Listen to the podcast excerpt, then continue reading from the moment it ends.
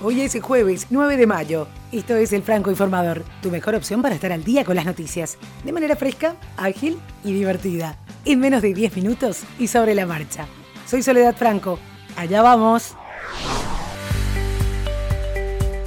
Epix Now es la aplicación de servicio de streaming de contenidos de la cadena de televisión Epix de Metro Goldwyn Mayer y ya está disponible para descarga. Una suscripción cuesta solo 6 dólares al mes y al igual que Netflix, permitirá a los usuarios descargar películas y series de TV en sus dispositivos para verlas cuando no tengan acceso a una conexión de Internet. Más adelante, el nuevo servicio de la unidad de MGM ofrecerá video en 4K y permitirá la transmisión de contenido sin Internet. Esto por solamente 6 dólares al mes. Le sale una buena competencia a Netflix. El cannabis continúa ganando mercado. El último producto con este ingrediente y que triunfa en Instagram, sobre todo entre el público millennial, es Recess, una bebida en lata que asegura contener un sentimiento, uno que te hará sentir renovado como si reiniciaras tu sistema. Esta bebida fue creada por Benjamin Witt, quien desarrolló su marca durante poco más de un año, que es asiduo consumidor de cannabidiol y asegura que esta bebida con cannabis le ayudó a disminuir su hiperactividad. Motorola, LG, Samsung, Huawei y el resto de fabricantes no están lanzando nuevos relojes inteligentes con Wear del sistema operativo de Google. Así que la gigante de las búsquedas tomará las riendas de sus wearables. Según la página de empleos de Google, la empresa está buscando ingenieros especializados en wearables o productos de vestir, una categoría en la que entran los relojes inteligentes o pulseras de actividad física. La búsqueda por talento en esta área alimenta los rumores de que Google estaría desarrollando un reloj inteligente propio.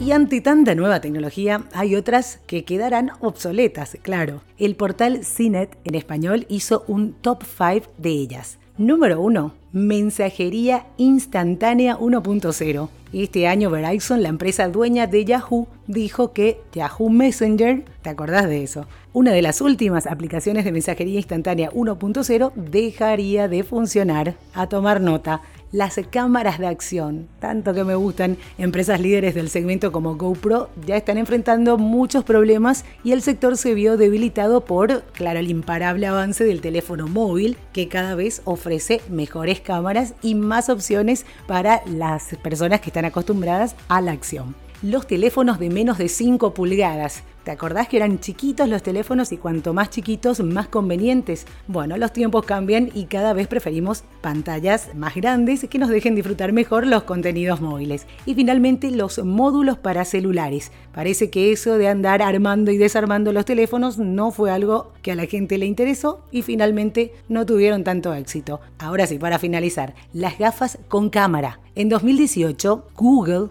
dio a conocer que el programa para consumidores de las Google Glass se daba por terminado. Y si hablamos de Snapchat, que lanzó las nuevas Spectacles 2, diversos estudios demostraron que sus compradores dejaron de utilizarlas al mes de uso. Y las noticias no son tan buenas para los seguidores de los esports. El Comité Olímpico Internacional se reunió para discutir si los esports, los videojuegos, podrían ser parte de los Juegos Olímpicos. El veredicto es prematuro discutir incluirlos en los Juegos Olímpicos y esto podría tardar mucho. Si bien el Comité Olímpico Internacional estuvo de acuerdo en mantener relaciones continuas con la comunidad de los videojuegos, se dijo sin embargo que muchos títulos no son compatibles con los valores olímpicos, presumiblemente refiriéndose a los juegos de violencia o de disparos. Se estima que para 2019 exista un déficit de 450.000 profesionales en tecnologías de la información en América Latina. Esto de acuerdo a cifras compartidas por Cisco. Por eso, a partir del 21 de noviembre, la plataforma online Crea en tu idioma, creada por google.org junto a Comunidad IT y Colnodo, está disponible al público hispanoamericano al precio de un dólar mensual para la formación en tecnologías digitales. El objetivo es capacitar a las personas y ayudarlas a obtener mejores oportunidades laborales y posibilidades para hacer crecer sus negocios. En al menos 370 escuelas de Inglaterra, los estudiantes comenzarán a practicar la atención plena o mindfulness como parte de un estudio para mejorar la salud mental de los jóvenes. Los alumnos trabajarán con expertos en salud mental para aprender técnicas de relajación, ejercicios de respiración y otros métodos para ayudarlos a regular sus emociones, según dijo el gobierno británico en un comunicado de prensa que anunciaba el programa. El gobierno dijo que el estudio que se desarrollará hasta el 2021 es uno de los más grandes de su tipo en el mundo. Y no podíamos terminar la semana sin música. Esta noticia es buenísima para los fans, sobre todo. David Gilmour subasta 120 guitarras de su colección. Va a ser en junio en las oficinas de Christie's en Nueva York. El ex Pink Floyd pone a la venta, por ejemplo, la Fender Stratocaster de 1969 que utilizó para la grabación de hits como Money, Shine on You Crazy Diamond y Comfortably Numb.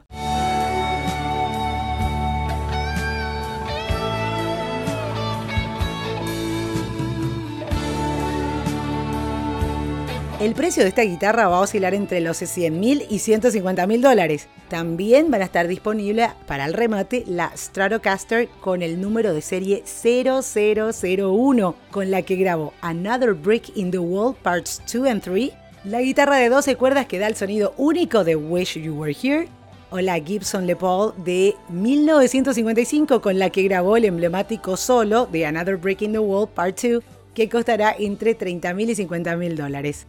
A pesar de que el músico de 72 años tiene una colección cargada de afecto e historia del rock, decidió subastarlas y reunir ese dinero para su fundación solidaria.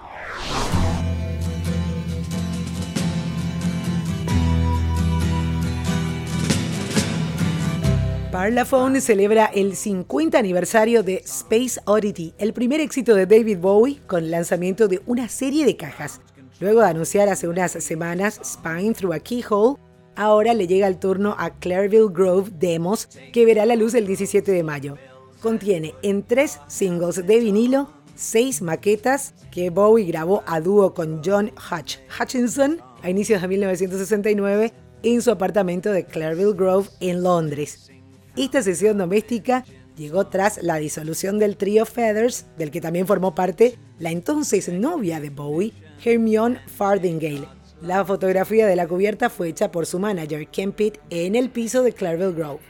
Y esto es todo por hoy, ya estás al día con la información. Te recuerdo que podés seguirnos en las redes sociales, arroba francoinforma en Twitter, francoinformador en Facebook e Instagram y también en www.francoinformador.com tenés no solamente el reproductor de audio, sino también los links de cualquiera de las historias que aparecen en cada uno de los episodios de este podcast. Y recomendanos, que es la mejor manera de seguir creciendo. Hasta cada momento.